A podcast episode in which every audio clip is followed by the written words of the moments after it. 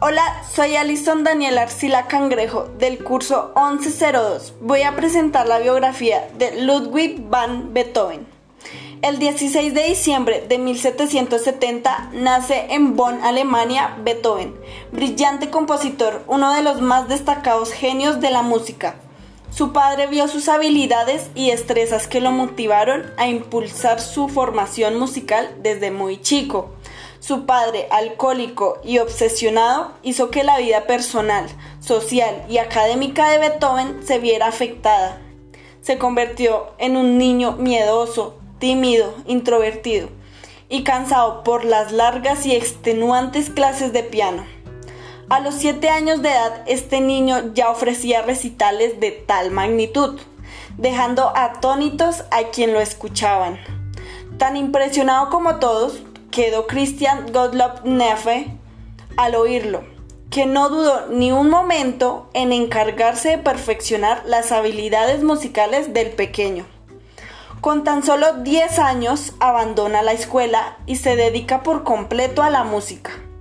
A los 16 años le financiaron un viaje a Viena para que pudiera recibir clases de los mejores músicos, entre los que destaca Mozart.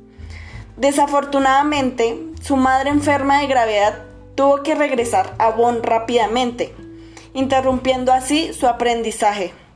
El caos familiar se hizo presente con la muerte de su madre, pues su padre cae en una terrible depresión por tal motivo, Beethoven tuvo que encargarse de sus hermanos dando clases de piano y tocando la viola.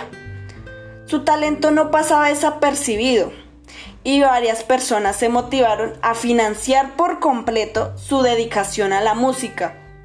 Durante 10 años trabajó de manera independiente en el ámbito musical, pero al llegar a los 30 años complicaciones auditivas le empezaron a generar problemas y una eminente sordera arruinaba su tan brillante carrera.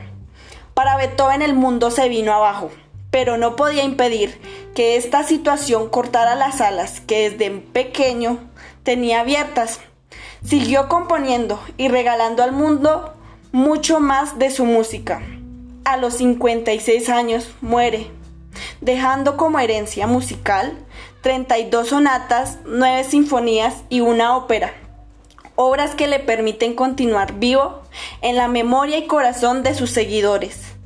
Un legado musical valioso, siendo él uno de los mejores músicos de toda la historia. Gracias.